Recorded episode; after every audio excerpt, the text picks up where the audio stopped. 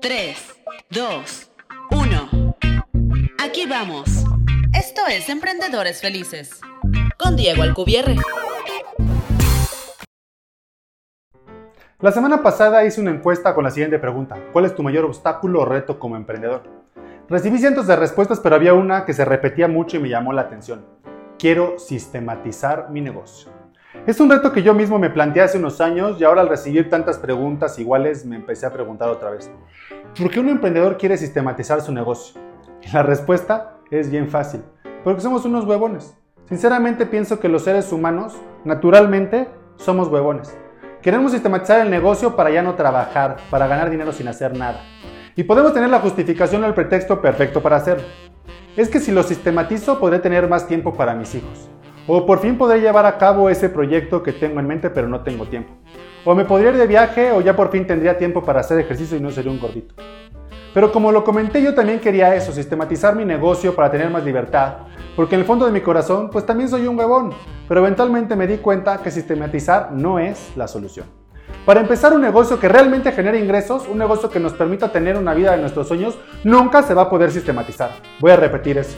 Un negocio que realmente genere ingresos, un negocio que nos permita tener la vida de nuestros sueños, nunca se va a sistematizar.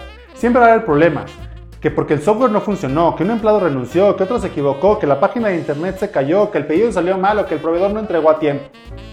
Y como tú solo estás pensando en sistematizar, estos problemas te van a frustrar más de lo necesario. Y como solo estás pensando en sistematizar, tú no te vas a enfocar en crecer tu negocio y el negocio se va a estancar y te vas a frustrar más de lo necesario. Y aparte desde el principio la premisa de sistematizar está mal.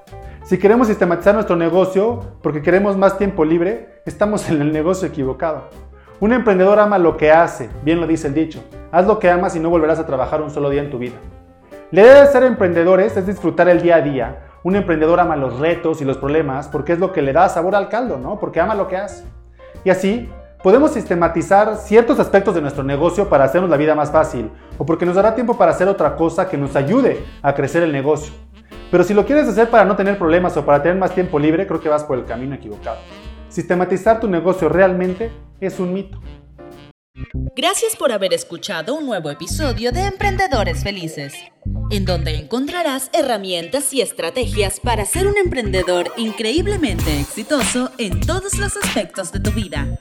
Para no perderte ningún episodio y conocer más sobre el Club de los Emprendedores Felices, visita la página emprendedoresfelices.club.